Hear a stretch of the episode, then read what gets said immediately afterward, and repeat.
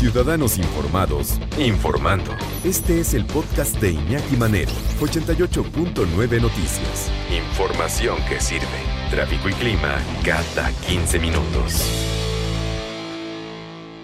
Y nuestros ojos también padecen enfermedades. Una de ellas es una enfermedad que muy poca gente conoce, que no tiene mucha difusión, pero que es lenta, progresiva y te puede dejar en la ceguera. Y estamos hablando del glaucoma. ¿Por qué es tan importante la detección oportuna del glaucoma? Y para empezar con la definición que es el glaucoma, vamos a platicar y le agradecemos mucho que nos tome la llamada en 88.9 Noticias con el doctor Daniel de la Torre, presidente del Colegio Mexicano de Glaucoma. Doctor, gracias por tomar la llamada. Buenas tardes. Buenas tardes, Iñaki. Aquí a tus órdenes. Muchas gracias. Con la definición primero, doctor, ¿qué te parece? ¿Qué es el glaucoma? Mira, el glaucoma es una enfermedad degenerativa del nervio óptico, del ojo. Hay que recordar que el nervio óptico es pues el cable que conecta al ojo con el cerebro. Lleva la información de la visión para que podamos tener la vista, la visión y, lleve la información al cerebro. Sin él no podemos ver. y, y, el glaucoma es, es una enfermedad que va degenerando poco a poco ese nervio óptico y lo que el paciente puede ir notando es disminución de su campo visual progresivamente y puede llevar hasta la ceguera total poco a poco y de manera normalmente asintomática. ¿Por qué se va deteriorando el nervio óptico, doctor? Bueno, la principal causa, el principal factor de riesgo para que esto ocurra es que tengamos la presión intraocular elevada del ojo, Ajá. que nada tiene que ver con la presión este, del cuerpo. La presión arterial. No la presión arterial Qué bueno que del cuerpo. Ajá. Esto es la presión elevada del ojo, que esa presión muchas veces está condicionada por condiciones de la salida del humor acuoso que tenemos en el ojo, que no sale adecuadamente o rápidamente del ojo por cuestiones degenerativas en, en otra parte del ojo que se llama trabéculo, y entonces empieza a aumentar la presión y esto va a dañar directamente el nervio óptico y eso hace que se vaya dañando progresivamente. Esa es una de las principales causas de, glaucoma. Eh, por ejemplo, si yo he tenido la presión alta pues muchos años de mi vida o me la estoy controlando y demás, eso no tiene nada que ver si es que de repente me detectan glaucoma. Una cosa no está relacionada con la otra, ¿no? No, directamente no. La, presión arterial sistémica es una cosa, es otro sistema y esto es la presión intraocular del cuerpo, del ojo. Nada más. ¿Es una lotería genética o ah, ah, está eh, relacionado con algo de estilo de vida, doctor? Más que nada sí está relacionado con, con eh, eh, factores genéticos. De acuerdo. Con cuestiones degenerativas, como decía ahí, del, del, ojo, del, del, del, trabéculo, que es como el aparato de filtración de este humor acuoso, que se va dañando. Está relacionado y obviamente con la edad como es alguna causa degenerativa. Después de los 40 años empieza a subir el riesgo conforme va aumentando la edad para presentar este tipo de patologías. También se ha visto factores de, de raza, la, raza mexicana, la raza mestiza de México también tiene un alto porcentaje de, prevalencia para tener glaucoma. Entonces, son varios factores de riesgo que se van juntando. Esos son los principales. ¿Hay cura para el glaucoma o solamente hay un tratamiento que lo puede detener? Mira, desgraciadamente no existe cura para el glaucoma, pero sí existe tratamiento. Muchas veces yo les digo a los pacientes que es como esas enfermedades crónico-degenerativas como la diabetes o la hipertensión, las cuales de igual forma no hay cura, pero se pueden tratar y los pacientes pueden vivir con esas enfermedades muchos años sin problemas. Así también el glaucoma, mientras más pronto lo detectemos, mejor, porque podemos dar un tratamiento temprano y hacer que la enfermedad, aunque no la podemos detener, pero sí hacerla de una evolución muy lenta y el paciente puede vivir su vida con la vista normal prácticamente si hacemos eso a tiempo. Me decía una persona que, pues que vive con glaucoma desde hace años, ahorita está en tratamiento, pero me decía que él se empezó a dar cuenta del glaucoma y después fue al, al médico y el médico pues sí le dio, la, le dio el diagnóstico que empezaba a chocar, ¿no? Él nunca había chocado en su vida, de repente empezaba a chocar, le pegaba a los coches tanto de un lado como del otro. Decía, pues caray, ¿cómo, no? Sigo teniendo buenos reflejos, sé, sé manejar muy bien, pero ya no calculaba en su coche. ¿Esto puede ser un síntoma? Sí, pero es un síntoma ya muy tardío. Ya. Esto, esto que ya cuando el paciente ya se da cuenta que no ve bien a los lados, que no ve bien abajo los baches o la banqueta y se pueda estar cayendo, esos ya son datos desafortunadamente de una enfermedad muy avanzada.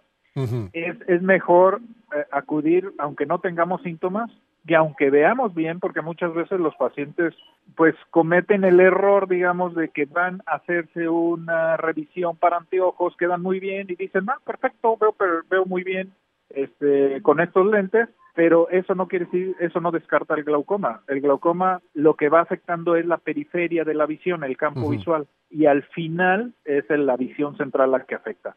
Por eso hace, hay pacientes que pasan muchos años sin darse cuenta que la tienen hasta que ya tienen estos síntomas como los que me estás platicando, pero desafortunadamente eso ya es una enfermedad muy avanzada. Ya es avanzada, pero se puede detener todavía. Sí, sí, cualquier etapa del glaucoma se puede tratar se puede tratar desde que están empezando, que no se dan cuenta, hasta estos que me estás diciendo. Claro que hay diferentes formas de tratamiento dependiendo cada caso en particular. Yo he sabido de algunas que son gotas, ¿no? Por el resto de tu vida, pues tienes que poner unas gotas en los ojos, depende de la, cantidad que te dé el doctor. Y hay otra que tiene que llegar al extremo de la cirugía, doctor. Es correcto. Sí, por eso te digo, hay diferentes formas de tratamiento dependiendo de cada caso. Generalmente, digamos así, de manera muy general, es al principio eh, cuando se detecta a tiempo, se pueden usar gotas, ¿sí? Por largos periodos. Eh, después, que si está ya más avanzado, podemos utilizar algunos tipos de láseres también para, para mejorar y bajar la presión, que es el objetivo final de todos los glaucomas, disminuir la presión intraocular. Y en casos extremos o ya necesarios, o cuando lo combinamos con otro tipo de padecimiento, por ejemplo, catarata, que también se dan muy juntas las dos por la, porque son pacientes añosos generalmente, pues eh, ya hacemos la cirugía también en ese momento. También cuando, o cuando ya están muy avanzados y necesitamos bajarle más la presión al paciente. ¿La calidad de la visión, tanto de cerca como de lejos, es un síntoma del glaucoma, doctor, no tiene tampoco nada que ver. No tiene que ver así directamente con el glaucoma, porque esto, como decía, es una afección del campo visual básicamente. El necesitar lentes para lejos o para cerca eh, no, no, no es una valoración, digamos, o, que tengamos que esperar a estos síntomas para, para pensar que es glaucoma. Eso, eso ya tendría que ser más que nada como algo refractivo o de que necesitamos lentes. La preocupación sobre el glaucoma en México, ya nos decías, doctor, que tiene que ver también con el mestizaje, ¿no? Eh, pero eh, es, es, reciente porque apenas si es cuando en los medios de comunicación se está haciendo la difusión sobre esta enfermedad, cosa que antes yo me acuerdo que de niño pues no, no pasaba, no se hablaba mucho del glaucoma. Pues exactamente, por eso estamos haciendo todas estas difusiones en televisión, radio, por, por todas partes, para llegar a la mayor cantidad de, de la población en general. Porque sí, eh, no es que haya ahorita más que antes, siempre ha habido. Lo que pasa es que no se conoce, no se difunde y pues muchas veces ah, existía la creencia, ¿no? Y muchos dicen, no, pues ya está grande, ya va a dejar de ver, es normal. No, pues son patologías que se pueden tratar a tiempo y, y para que las podamos tratar, pues los pacientes pueden ir. Por ejemplo, en México, se considera que hay más de un millón o millón y medio de pacientes que pudieran tener glaucoma, pero solo el 80, eh, pero solo el 20% lo sabe porque va acude. Existe un 80% aproximadamente de pacientes que andan por la vida y no y ni siquiera han acudido para revisarse, o sea, que lo desconocen de esta patología. Sí, de ahí la importancia de acudir al oftalmólogo, al, al, médico oftalmólogo para hacerse esta revisión. Y también tiene que ver con que estamos viviendo más, ¿no? Entonces, todas estas enfermedades relacionadas con el paso del tiempo eh, empiezan a, aparecer, ¿no? Ahora ya estamos, ya en lugar de vivir 60 años, estamos viviendo 70 u 80. Claro, claro. sí, mientras más tengamos más este, prolongada la, la, vida, pues sí tenemos más riesgo de que aparezca. Exacto, sí, por, por la cuestión degenerativa, es correcto. En una observación, en una ida con el oftalmólogo, eh, tú, por ejemplo, puedes detectar que una persona a lo mejor puede ser paciente eh, solamente con el hecho de observarlo, hacerle una observación de rutina. Así es. Sí, e, ese es el primer paso, hacerle una consulta oftalmológica completa, con una revisión completa del ojo, desde agudeza visual, eh, revisar la parte del segmento anterior del ojo, tomarle la presión intraocular y revisarle el fondo del ojo. Con esta revisión clínica podemos determinar si un paciente eh, lo tiene o no lo tiene, pero eh, muchas veces nos quedamos con la duda y, nos apoyamos de estudios diagnósticos para poder hacer ya más precisos en, decirle al paciente si lo tiene o no. Pero muchas veces también hay que tener en cuenta que pacientes quedan como sospechosos de glaucoma y entonces tenemos que darle un seguimiento con el tiempo para ver si se desarrolla la enfermedad, porque el glaucoma la característica es que tiene que progresar ese daño en el nervio óptico. Entonces a veces hay que hacer más, más estudios, pero lo primero es hacerse la revisión para poder determinar qué es lo que hay que hacer con cada caso en particular. Una historia.